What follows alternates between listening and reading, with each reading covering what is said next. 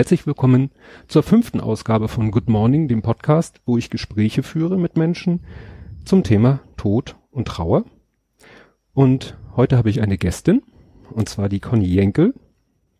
Ja, möchtest du dich kurz vorstellen, ein bisschen was über dich erzählen, mhm. wo du herkommst? Mhm.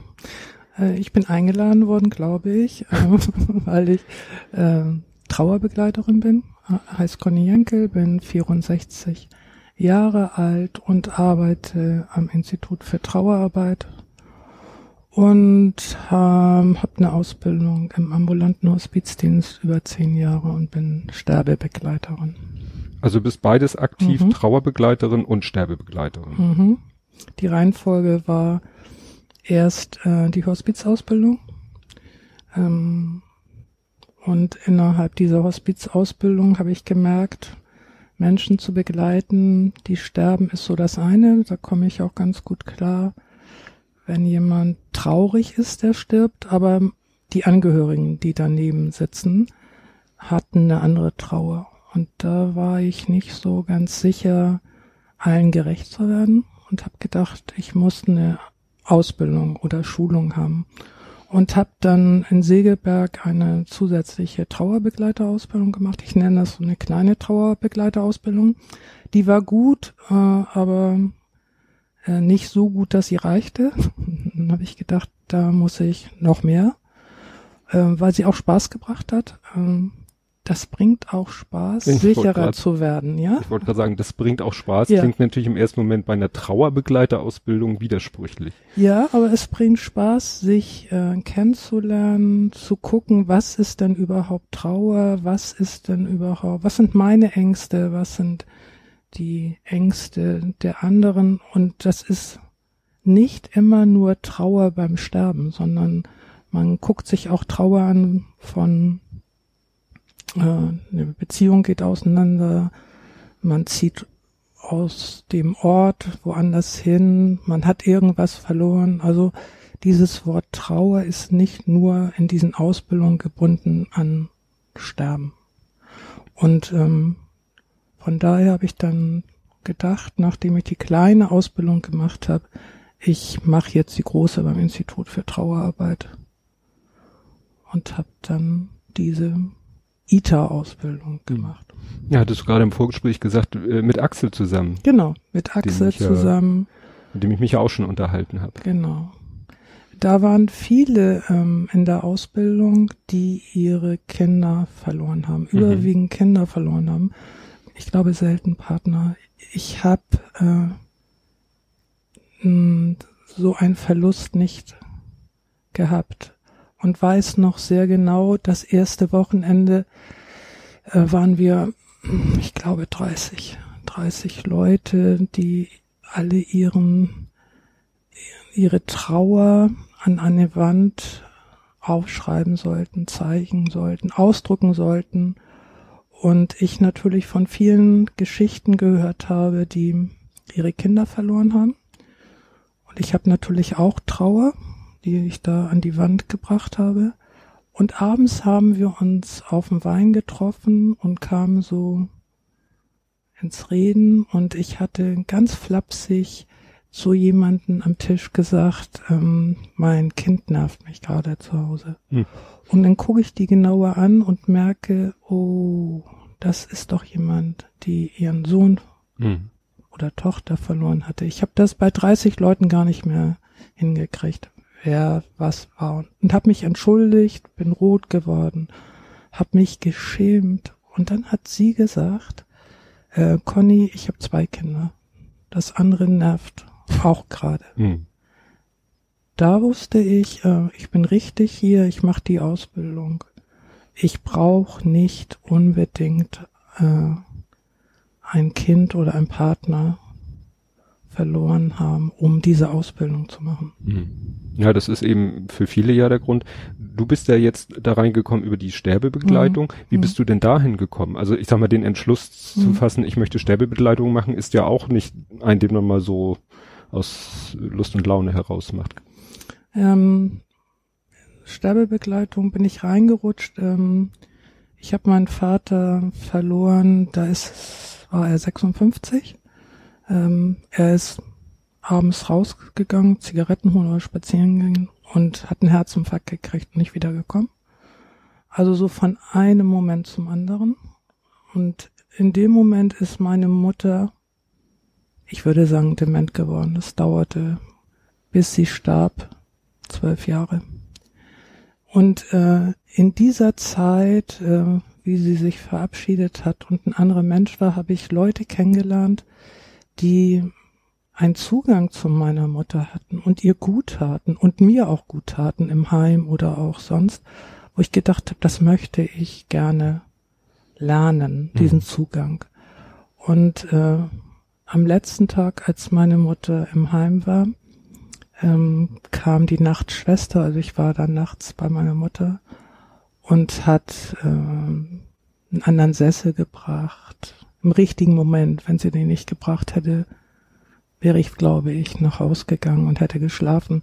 Es gab so viele Zufälle, äh, um beim Sterben dabei zu sein oder das zu begleiten. Mhm. So einfache Sachen, gar nichts Großes. Aber ich konnte das nur einmal, dachte ich. Und ich wollte das mehrere Male. Ich wollte mit Menschen zusammen sein, ähm, wenn die es auch wollen, äh, dass ich einfach den richtigen Stuhl bringe, den Kaffee koche oder ähm, ich habe gemerkt, dass äh, Sterben gar nicht so was Schwieriges auch für Angehörige sein kann. Ähm, das wollte ich einfach lernen und mhm. habe dann diese Hospizausbildung gemacht. Ähm, nicht mit dem Wissen, dass ich in dem Verein jetzt über zehn Jahre bleibe, mhm. sondern ich wollte es eigentlich lernen und vielleicht auch nochmal kontrollieren, ob ich eigentlich alles richtig gemacht habe damals. Hm. Genau. Hat sich dann ja doch entwickelt. Mhm. Hast du denn direkt nach der Trauerbegleiterausbildung ähm, angefangen bei ITA eine Gruppe zu leiten oder war da noch ein Übergang oder noch eine Phase dazwischen? Nee, ich wurde gefragt, ob ich mir vorstellen konnte, ähm, beim Institut eine Gruppe zu leiten. Ähm, das hat mich wahnsinnig gefreut. Also ähm, ich hätte das nie gedacht, dass man mich fragt. Ähm, für mich war dieses Institut so was Großes, äh, ähm, ja, dass ich gesagt habe, ja, mache ich, würde ich gerne. Ähm, dann hat man gemeint, es wäre vielleicht gut, wenn ich mir das vorstellen könnte, Elternverlust mhm. zu machen. Also genau. Also das, was du eben selber auch schon erlebt hast. Genau. Aber ich glaube, das war nicht der Grund. Ich weiß es nicht, ob das, vielleicht wurde da nur jemand gesucht. Ich habe keine Ahnung. Wir sind zwei Gruppenleiterinnen, die Elternverlust anbieten im Institut. Und ähm, das mache ich. Ich glaube jetzt das vierte Jahr und ich mache über zwei Jahre mit einem Kollegen ähm, eine Gruppe für Angehörige, die jemand durch Suizid verloren haben. Nicht nur mit Axel habe ich die Ausbildung gemacht, sondern eben auch mit Johannes. Beides Männer, die ich sehr, sehr, sehr, sehr schätze. Und äh, mit Johannes ähm, ist es so gewesen, dass Johannes wohl gefragt wurde, sag ich jetzt einfach, äh, kannst du dir vorstellen, mit Conny eine Gruppe zu machen? Und da hat er wohl gesagt, ja, überlege ich mir mal einen Tag. Das nehme ich ihn so ein bisschen böse, weil mir war es völlig klar, dass ich sofort mit ihm die Ausbildung mache, weil wir die Gruppe machen, mhm. weil wir natürlich in der Ausbildung zusammen waren. Und diese Ausbildung ist schon sehr wichtig und man sieht, wie der andere tickt und man kennt sich sehr gut. Und das finde ich in Gruppen, wenn man zu zweit ist, total einfach. Ich brauche gar nichts sagen, sondern eine Gestik oder zeigt, ich möchte jetzt nicht mit dem sprechen oder ich muss jetzt raus. Das macht die Sache für die Gruppenteilnehmer viel, viel, viel einfacher. Ja, also muss man vielleicht nochmal kurz sagen, ITA bietet eben verschiedene Gruppen an. Ja. Es gibt die Elternverlustgruppen, was ja, hattest du selber so auch von bezeichnet, der, der normale Verlust ist. ja. der vielleicht mal früher, mal später im eigenen Leben einen erwartet. Ähm, dann gibt's die Partnerverlustgruppen. Ja. Ähm, gibt auch noch andere Gruppen, aber ihr habt jetzt halt noch diese spezielle Gruppe, die ja wirklich so ein, ja, wirklich Alleinstellungsmerkmal hat, Angehörige von Suizid. Was, was ist da anders jetzt als bei den, äh, ich nenne es jetzt mal in Anführungsstrichen normalen Trauergruppen, wo so die, der Verlust ist, den man sich am ehesten auch noch selber vorstellen kann oder vorstellen muss sogar. Das ist der Unterschied. Man kann sich das gar nicht vorstellen. Man kann sich nicht vorstellen, dass jemand ähm, sich suizidiert, äh, weil man es nicht versteht, weil man sich überlegt, wo ist der Grund, was habe ich verkehrt gemacht. Schuld ist ein großes, großes, großes Thema. Und äh, man verliert total den Boden unter den Füßen. Das oder das verliert man sicherlich auch, wenn die Mutter stirbt oder hm. der Vater stirbt. Aber dann kann man es noch verstehen, weil es ähm, normal ist. Ja, ich weiß, es, ist, fällt einem schwer, davon normal zu reden, aber ja. es ist eben, äh, es wird da oft gesagt, ja, halt dieses statistische Normal, das, was ja. eben der Mehrheit auch passiert. Ja. Was nicht die Ausnahme ist. Genau. Und ähm, man hat da keine Verantwortung für, sondern ähm, irgendjemand anderes hat Verantwortung. Manchmal der Vater oder die Mutter selber, weil sie nicht zum Arzt gegangen sind, oder der Arzt oder oder Gott. Ähm, beim Suizid ist es plötzlich etwas, womit man, das kennt man aus dem Fernsehen vielleicht, hm. aber das ähm, möchte man nicht erleben und kann man auch nicht fassen geht ihr denn in den Gruppen auch, ähm, sag ich mal, methodisch anders vor als jetzt zum Beispiel in der Elternverlustgruppe? Gibt es da andere Themenschwerpunkte? Also Schuld ist äh, mhm. ein Thema, das ist das eine. Und ähm, die Gruppe sind auch Elternverlust, aber eben auch Bruder, auch Partner, auch, also verschiedene. Ähm, aus verschiedenen Ecken kommen, kommen die Hinterbliebenen Hinterbliebenen hört sich auch schon furchtbar an. Die Liebenden, die, die Wunden, die Verletzten. Und äh, von daher ist es nochmal wichtig, einen, finde ich, einen Raum zu geben, wo sie sein dürfen. Mit ihrer, mit ihren Fragen, mit ihrer Hilflosigkeit, mit ihrer Wut. Ja. Und sie haben ja auch noch eine Mutter verloren. Aber es ist, sie kommen gar nicht vielleicht manchmal an den Verlust, ich habe meine Mutter verloren. Wenn sie in meiner mhm. Gruppe sind, haben sie ihre Mutter verloren. Wenn sie ihre Mutter durch Suizid verloren haben, kommen sie an diese Mutter. Und ich bin das Kind gar nicht ran, mhm. sondern der Suizid ist, nimmt so viel Raum. Deswegen wäre es auch überhaupt nicht möglich, jetzt äh, diese Angehörigen von Suizid, sag ich mal, in die, wir sind wir bei dem Wort normalen ja. Gruppen, das wäre gar nicht, gar nicht möglich. Ja, es kommt manchmal drauf an, was man möchte. Manchmal möchte man den Suizid nicht als wichtigstes nehmen, sondern man möchte auch mit anderen überlegen, wie wollen wir jetzt alle Weihnachten feiern, wenn die Eltern mhm. nicht mehr da sind. Und manchmal ist man an einem Punkt, dass man daran gar nicht denkt, sondern eher in dem Suizid. Ähm, das, das Thema Suizid ist wichtig, wichtig, wichtig. Mhm. Dann machst du ja auch viel Erstgespräche. Bezieht sich das auf beide Gruppen? Hm, alles eigentlich. Also mhm. mittlerweile, ich nenne das so Sortiergespräche. Ähm, es rufen Menschen an, die einen Verlust haben und merken, hm, ich, ich muss irgendwie das in Schubläden packen und muss ich zu einem Therapeuten, brauche ich eine Gruppe, was, was ist da überhaupt? Und die brauchen Zeit und brauchen jemanden, der ihnen, glaube ich, die richtigen Fragen stellt, so dass sie Antworten für sich finden. Und die müssen sie mir gar nicht sagen. Manchmal merke ich, ähm, dass da im Kopf was passiert. Und dass die dann entscheiden, wie es weitergeht. Manchmal wollen die ein zweites Einzelgespräch haben, dann wäre das ein Einzelgespräch. Vorher würde ich das ein Sortiergespräch nennen. Manchmal sagen sie, sie möchten eine Gruppe, äh, Trauergruppe, vielleicht nicht unbedingt beim Institut für Trauerarbeit in Hamburg, sondern irgendwo anders in Hamburg. Da gibt es ja viele Möglichkeiten. Gibt es auch Trauercafés. Und manchmal kommen die auch gut mit sich und äh, einer Freundin klar oder ich weiß nicht, wo sie ihre Hilfe dann holen. Manchmal fahren die einfach in Urlaub, gehen spazieren, haben Ruhe. Ich bin Fan von Kloster Nütschau. Viele fahren mhm. ins Kloster Nütschau und machen da ein Wochenende eine Einkehrzeit.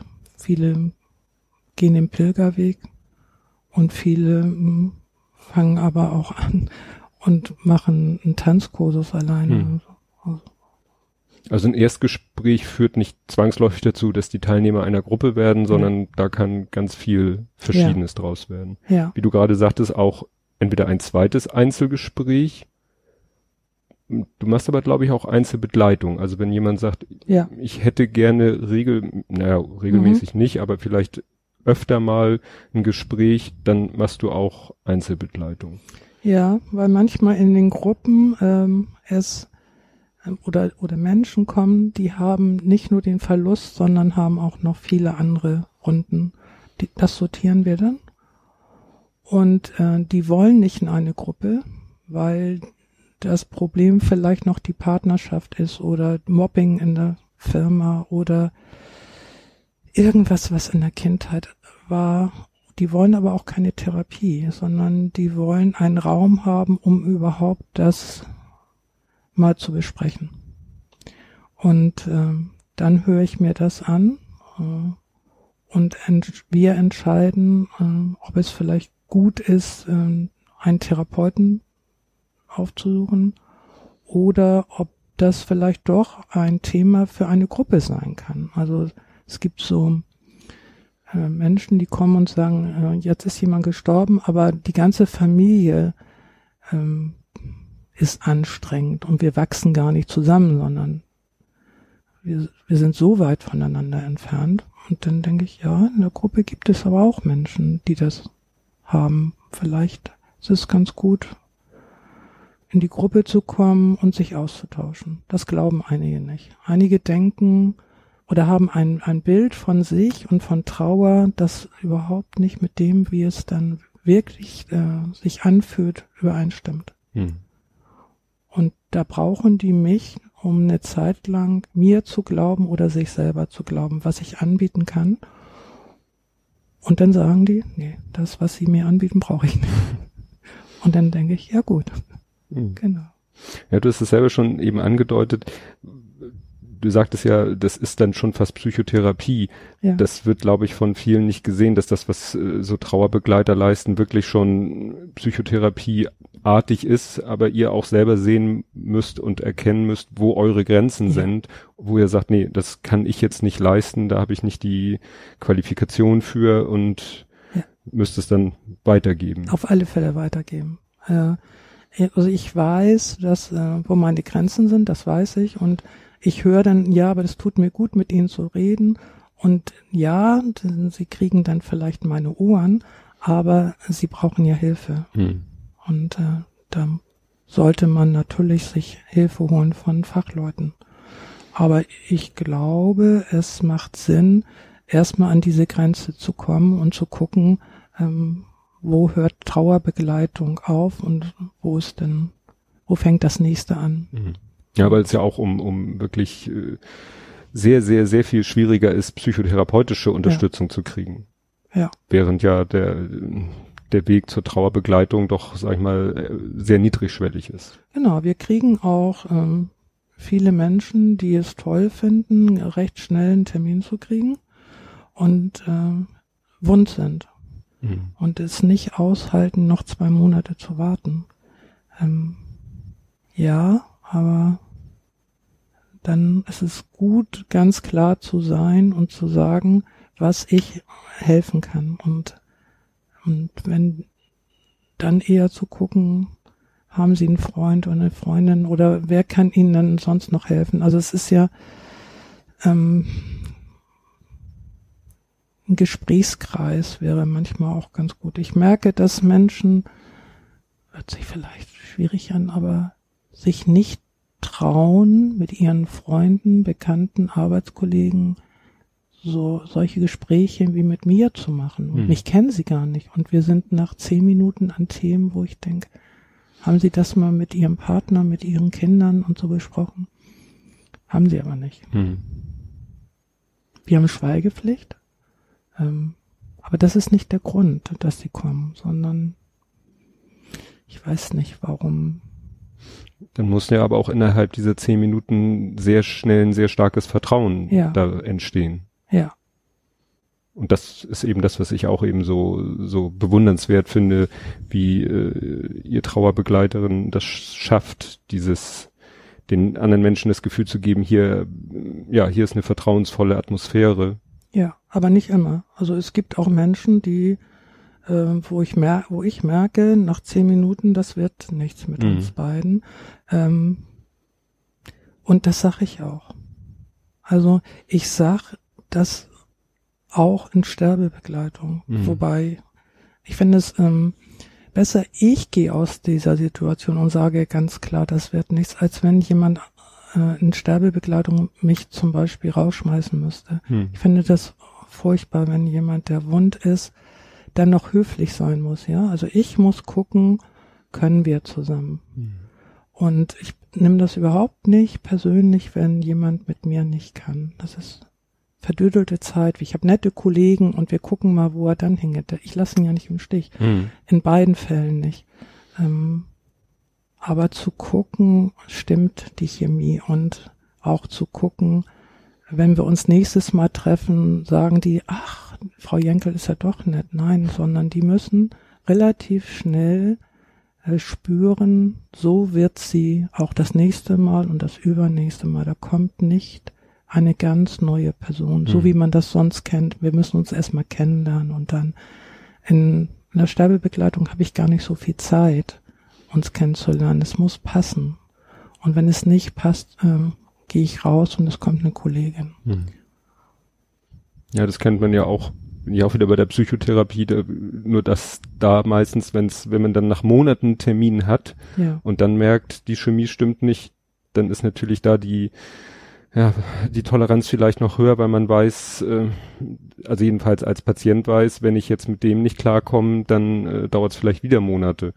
Das ja. ist bei euch natürlich dann auch nicht das Problem, weil wie du schon sagtest, es gibt dann halt jemand anders, mit dem es vielleicht besser klappt. Ja, das sind zwei verschiedene Sachen. Also im Hospiz ist die Zeit begrenzt. Also mhm. ich bin final, ich äh, mache keine Einige Kollegen machen Besuchsdienst und man weiß, der stirbt irgendwann. Ich bin final, das heißt, es gibt nicht viel Möglichkeiten, sondern oder Treffen. Aber ähm, natürlich sterben nicht alle, wo ich komme, Gott sei Dank, sondern gesunden auch. Mhm. Ähm, dann kann man sagen, so für diesen nächsten Zeitpunkt oder für die nächste Strecke äh, bin ich falsch. Mhm sagt derjenige oder ich sag das auch. Genau. Und das ist in Trauer merke ich das auch. In Trauer merke ich, dass nach einer gewissen Zeit äh, Menschen nicht mehr so äh, meine Nähe suchen oder die Nähe einer Gruppe suchen oder vom Institut suchen, sondern äh, plötzlich äh, den Fokus woanders haben. Hm. Ich finde es gut.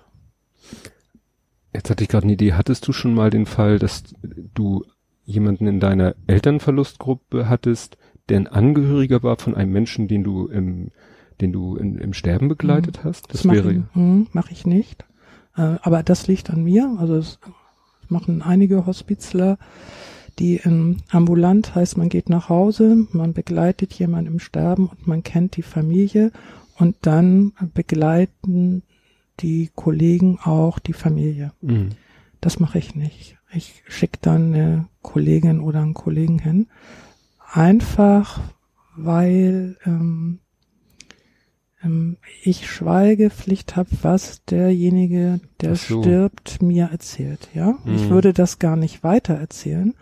Aber ähm, wenn es so Sachen gibt wie oh, Weihnachten, gab's das und das zu essen und ich hab's gegessen, aber und ich dann von der Familie hören würde, wie lecker er das fand, mhm. dann würde ich nichts sagen, aber ich glaube, ja. mein Mundwinkel würde schon ja, ein bisschen hochgehen, klar. ja? Also ich merke, ähm, du bist quasi ein Verbündeter des Verstorbenen. Ja.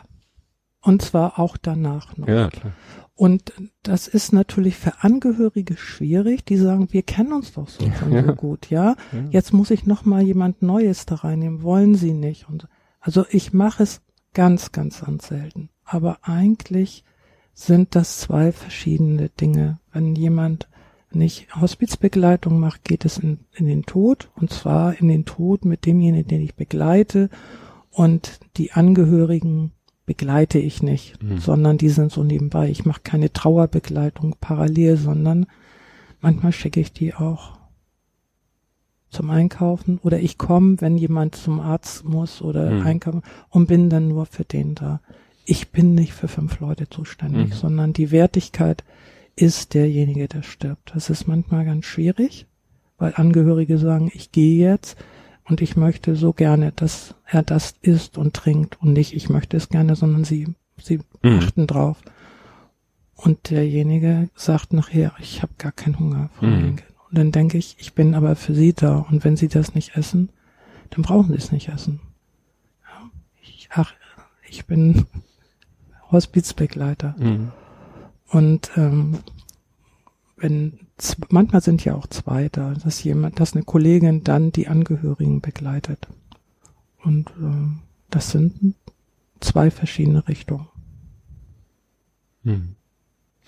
Ja, interessant, weil wie gesagt, das äh, klang im ersten Moment klang das so logisch, aber so wie du das erklärst, äh, gibt es eigentlich wirklich Sinn, dass du sagst, ja, ich bin für den Verstorbenen da über den Tod hinaus mhm. und eben seine Vertrauensperson und deswegen, ja, dann will, vielleicht eher nicht für die Angehörigen. Ja, ich will nicht sagen, dass das äh, besser oder schlechter ist, bloß mhm. ich kann es nicht. Also mhm. es gibt bestimmt Kollegen, die das äh, schätzen und machen und gut machen und ich, ich kann es nicht. Es gibt äh, immer Grenzen, am ambulanten Hospizdienst sowieso, also einmal im Jahr wird so mit der Koordinatorin besprochen, wie war das Jahr, ähm, gibt es eine Grenze, kannst du alle begleiten, wen willst du begleiten? Also ich weiß, ähm, als mein Schwiegervater in der Zeit starb, habe ich gesagt, ich möchte jetzt keine Männer begleiten, die ein bestimmtes Alter haben, weil ähm, ich das auch nicht mischen wollte. Hm. Oder ich würde keine Kinder begleiten. Ja. Was ich jetzt äh, mich noch interessieren würde, ich war ja selber Mitglied, äh, genau genommen von zwei Trauergruppen. Ich war ja bei Uwe Sannig in der Vätergruppe, mhm. dann aber auch noch mit meiner Frau zusammen bei Martina in der Elterngruppe, bei den verwaisten Eltern. Ähm, wie muss ich mir jetzt so eine Elternverlustgruppe vorstellen? Sind da die Abläufe also ich sage, das klingt jetzt wieder sehr technisch genormt, sind sie ja nicht, aber wie muss man sich so einen Gruppenabend vorstellen? Ähm, wir haben alle entweder Mutter oder Vater verloren, ähm, egal wann. Also es kann 20 Jahre her sein und man merkt, ich habe gut was weggedrückt und jetzt äh, muss ich da mal noch mal drauf gucken oder das war letzte Woche. Egal äh, woran verstorben. Ähm, wir hatten eine Zeit lang keine Suizidgruppe, dann waren auch Teilnehmerinnen, die jemand durch Suizid mhm. verloren hat in der Gruppe. Äh, wir haben keine Gewaltverlustgruppe. Es kann immer sein, dass jemand seinen Vater oder Mutter verloren hat und auch in diesen Gruppen ist. Es ist, äh, es gibt überall also kein Ranking. Es ist äh, egal, äh, ob ich beim Sterben dabei war, ob ich ähm, ein gutes Verhältnis zu meinen Eltern hatte, ein schlechtes Verhältnis zu meinen Eltern hatte, sondern ähm, ich fühle mich verlassen und wund und bin voller Trauer. Das ist so das eine. Wir sind ähm, so um die um die 20, 30 sind die jüngsten, 50, 60 sind die ältesten. Ähm, man trifft sich zwei Stunden. Ähm, jeder hat, glaube ich, jede Gruppenleiterin ein, einen anderen Ablauf. Bei mir ist so eine Befindlichkeitsrunde angesagt, wo jeder im Prinzip sagt, was gerade anliegt, was er gerne besprechen möchte. Und das kann von, hm, ich habe schlechte Laune, weil ich keinen Parkplatz gefunden habe. Das hat gar nichts mit meiner Trauer zu tun, sondern ich bin noch so aufgeregt bis, ihr müsst mir unbedingt helfen. Wie mache ich denn das, dass ich jetzt die, die Wohnung auflöse? Äh, das ist so die erste Runde.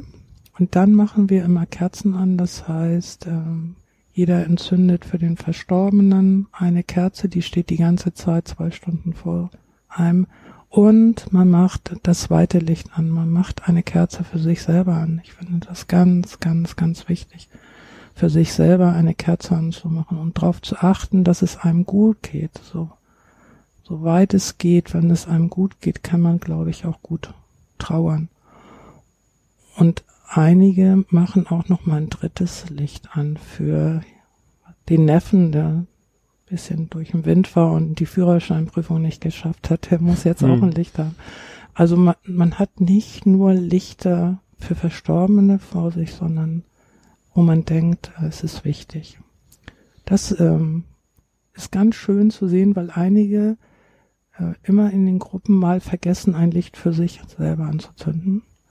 Und dann sagt nicht ich, sondern irgendjemand anders schiebt die Kerze hin. Mhm. Und ähm, es ist sowieso sch schwierig, glaube ich, an sich zu denken in allen Situationen. Und man ist traurig, weil jemand verstorben ist, aber es rührt einen auch nochmal, dass man selber ähm, eine Kerze vor, vor, sich stehen hat. Man denkt, äh, ich, wieso ich? Hm. Wieso zähle ich denn? So. Ja. Genau. Und dann ähm, ist diese zweite Runde, wo wir auf die erste Runde eingehen, was an Themen besprochen werden sollte, oder ich habe was vorbereitet, wie ganz praktische Sachen, äh, wie wollen wir oder wie könnte man sich vorstellen, Weihnachten ohne Mutter und Vater zu leben. Genau. Wir, es hört sich jetzt so an, als wenn wir viel machen. Ne? Ja. Ja, aber es spricht ja eigentlich immer nur einer in der Runde. Hm. Ja, aber er spricht meistens für alle. Ähm, das ist der Vorteil, äh, wenn du in so einer Gruppe bist, wo Elternverlust ist, sagt irgendjemand etwas, was man auch empfindet oder gerne gehabt hätte so wenn jemand dabei sein durfte. Beim Sterben sagt der andere, und ich bin eine Viertelstunde zu spät gekommen. Hm.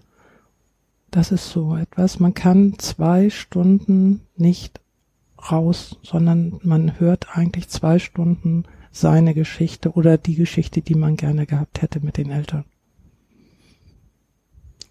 Aber man kann auch gut ruhig sein, glaube ich. Also ich ähm, wenn ich es schaffe, äh, einen Raum zu öffnen, in dem man sich traut zu sein, gut zu sein, auch mit schlechter Laune, äh, mit allem, ähm, was dazugehört und sich nicht zusammenreißt, wie man sich den ganzen Tag zusammengerissen hat im Job und so, sondern man geht die Treppen hoch und ähm, kann endlich mal ein- und ausatmen, hm. ohne zu funktionieren. Dann ist es eine eine gute Trauergruppe, ohne dass ich ein Thema haben muss.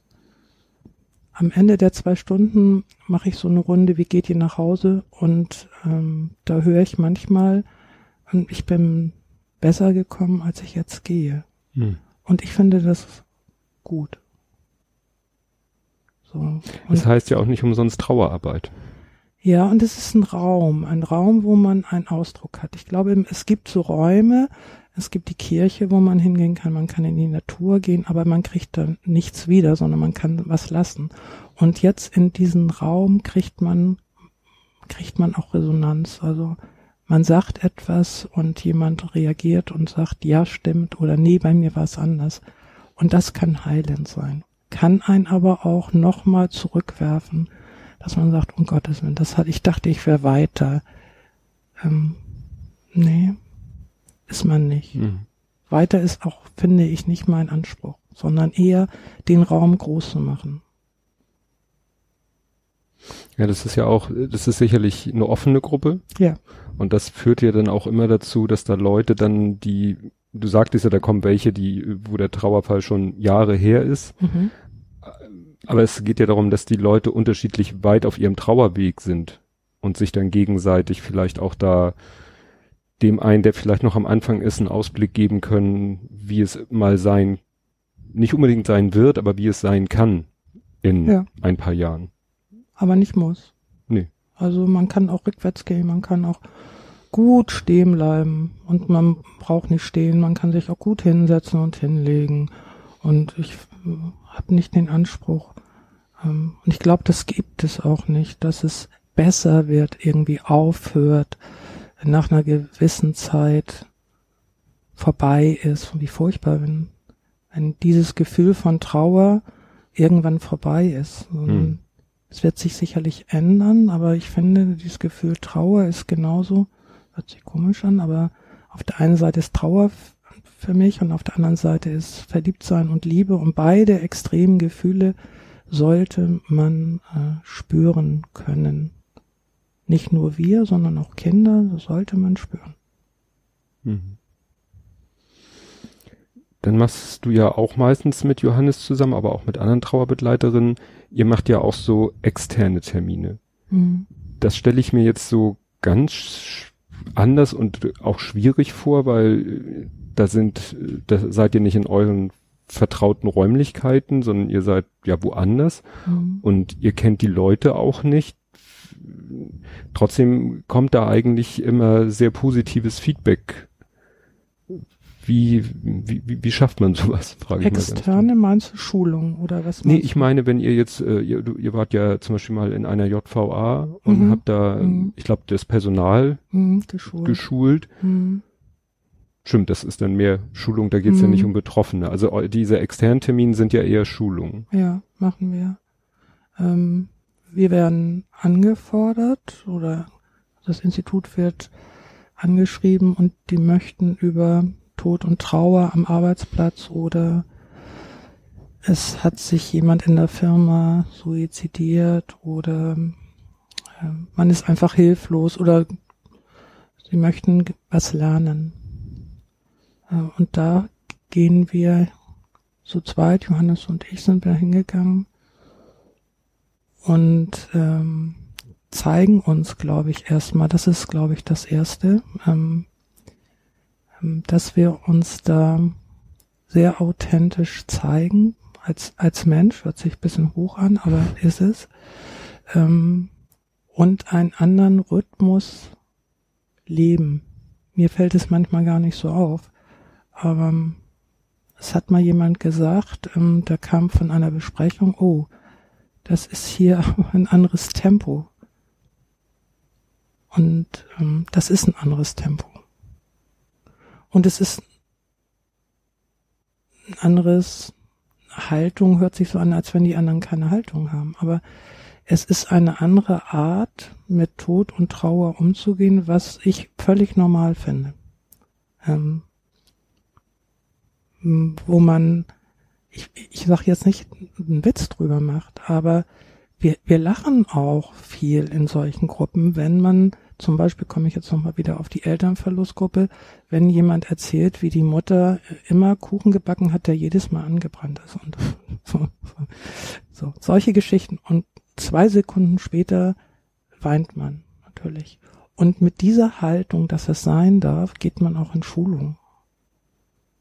Ich will das und macht dieses Thema Tod und Sterben nicht klein. Aber ich mach's auch nicht groß. Groß mache ich das Leben. Ich finde es wichtig zu leben. Und wenn ich Sterbebegleitung mache, leben wir, leben wir, leben wir, bis derjenige stirbt. Aber vorher wird gelebt. Und bei der Trauer geht's wieder zurück ins Leben. Und also mich, äh, ich habe Konfirmanden geschult, vielleicht mache ich das, genau, ich habe Konfirmanden geschult und die haben zu mir gesagt, Frau Jenkel, äh, Sie sind schon über zehn Jahre Sterbebegleiterin. Sie müssten doch wissen über Tod und Trauer alles. Ne? Mhm. Und daraufhin habe ich gesagt, nix weiß ich, aber ich weiß was oder ich habe was gelernt übers Leben. Und so ähnlich ist es, glaube ich, mit Johannes auch, wenn ich dahin gehe. Äh, wird es Fachwissen können wir natürlich sagen. Und das kann man kann das auch alles googeln. Sterbephasen man kann das, es gibt alles das Netz ist voll damit. Ähm, wir gehen dahin und vermitteln und das wirklich ohne dass wir es gelernt haben dass man dabei sein kann sollte. Wenn man es schafft. Und wenn nicht schafft dann geht man und versucht irgendjemand anderen zu bitten dass man das macht. Ich weiß nicht, wie lange ich äh, Trauerbegleitung machen kann. Aber wenn ich merke, oh, ich kann es nicht mehr, ich träume davon oder ich rufe den noch dreimal an und frage, wie es denen denn geht. Wenn es mir zu nahe kommt, Hm. dann mache ich es nicht mehr. Es ist nichts Großes, was man da schult. Ja, ja, ich stelle mir das nur so schwierig vor, weil es sind halt keine Betroffenen, also oder wieder andersrum, es könnten natürlich auch Betroffene da sein, Ja. die jetzt da sind als Mitarbeiter, die von ihrem Arbeitgeber in Anführungszeichen dazu Ja. verdonnert werden, sich jetzt eine Schulung zu einem Thema. Ich weiß nicht, ob das euch mal passiert ist, aber es ist, glaube ich, mal jemand anders passiert, dass da wirklich dann unter den Leuten, die geschult werden sollten, betroffen, jemand betroffen war, der dann natürlich extrem aufgewühlt war. Ja. Und mit so einer Situation muss man dann ja auch äh, klarkommen. Ja, dann das kennen wir und ich, ich kenne das auch alleine. Ähm, dann guckt man, ob es in dieser Gruppe geht und ob der Raum stimmt und ob es in Ordnung ist, wenn wir Kerzen anzünden oder jemanden aufmerksam machen, dass er ähm, diese Trauer, die er jetzt gerade spürt, ähm, dass das gut ist und dass, es, dass er guckt, ob er, der Raum, den wir jetzt gerade äh, benutzen, ob es der richtige ist, um die Trauer rauszulassen, aber dass man das sieht, dass er nicht mit alleine ist. Und manchmal ist es so, dass einer anfängt und der andere sagt, ja, genau, meine Mutter, meine Schwiegermutter und mein Kollege und, und dass es dann völlig klar ist, eine Kerze anzuzünden. Mhm. Da seid ihr dann quasi auch drauf vorbereitet. Ja. Auf so, sowas, ähm, auf diese Rituale ist man vorbereitet. Mhm. Ich habe, glaube ich, äh, Schwierigkeiten mit Wut und Zorn. Ja, da bin ich auch Mhm. vorbereitet, aber ähm, da kann man so, kann ich so wenig machen. Mhm. Aber das darf natürlich sein. Klar. Habe ich auch erlebt. Ich habe erlebt ähm, ähm, in einem Heim, ähm, habe ich jemanden besucht, der im Sterben lag und Heim heißt Zweizimmer. Hm. Ähm, die Heime sind ja nicht alle Einzelzimmer, sondern Zweizimmer. Also besuche ich denjenigen, der stirbt und der andere, der gesund ist, aber der lebt, hält es nicht aus, dass ich komme und irgendwas mache. Und der war sowas von wütend und hat mich so beschimpft und hat es nicht ausgehalten, in diesem Raum zu sein Mhm. und ist gegangen.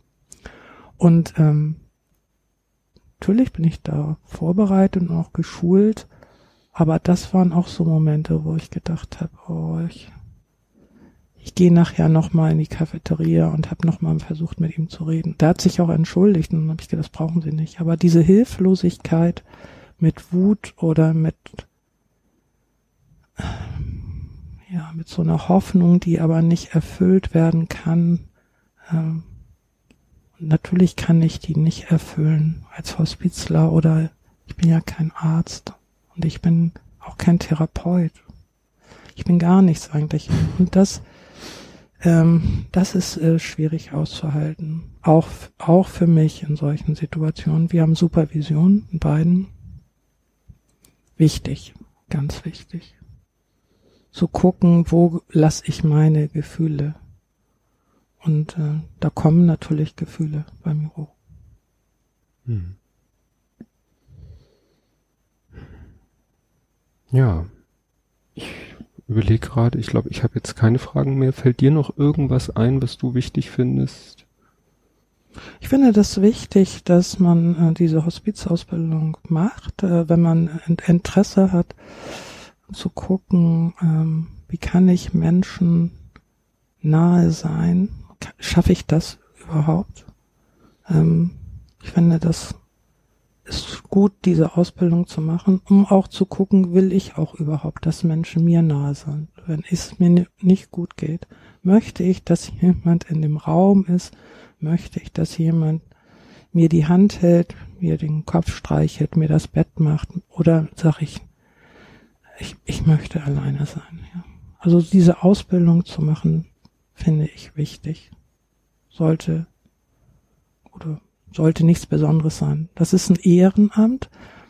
Äh, ich finde, das sollte genauso ein Ehrenamt sein wie der Trainer von einer E-Jugend, der jeden Sonntag mit Kindern fährt. Mhm. Das ist auch, man muss gucken, kann ich das oder kann ich das nicht? Mache ich das mit Herzblut oder mache ich es nicht? Und ähm, wenn ich in diesen Räumen bin, dass jemand stirbt, ähm, was brauche ich, ähm, um das gut aushalten oder halten zu können. Und warum mache ich das? Und in dieser Ausbildung lernt man sehr gut, ähm, ist man der Gutmensch? äh, warum, will ich das überhaupt? Mhm. Was ist bei mir denn schiefgelaufen, dass ich äh, immer Menschen helfen muss, egal wobei. Das ist so das eine und ich finde es gut, wenn man die Hospizausbildung hat, dass man auch sehr genau guckt, was ist mit der Trauer und mit der Trauer und eine Trauerausbildung oder mehr Stunden Trauerausbildung hat, um zu gucken, derjenige, der stirbt, ist traurig, die Familie ist traurig, aber ich selber auch. Ich finde es schwierig äh, zu gucken, dass tolle Menschen gehen müssen. Und ich glaube, das hat nichts mit der Hospizausbildung zu tun. Also ein Arzt, der oder eine Krankenschwester, wo auf der Station viele Menschen sterben, ähm, müssen damit klarkommen. Und da ist, kann so eine Ausbildung hilfreich sein. Mhm. Gut. Dann bedanke ich mich ganz herzlich bei dir. Ich fand es sehr, sehr schön, mich mit dir zu unterhalten oder mir anzuhören, was du, finde ich, sehr Wichtiges zu sagen hattest.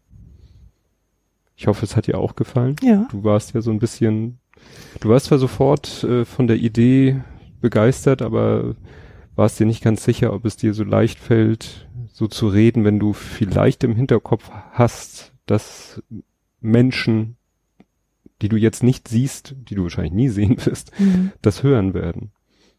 Es ist was anderes, äh, ob man, ähm, oder für mich ist es was anderes, ob man solche Gespräche mit vier Leuten führt oder zu zweit. Und dieser Raum hier ist gefüllt mit uns, mit uns beiden und sonst keiner. Und ähm, es ist schwierig, äh, dieses Intime jemanden zu geben, der, wie habe ich vorhin gesagt, der vielleicht Kartoffeln schält hm. oder hm, eben Staubsaugt oder ebenso nebenbei.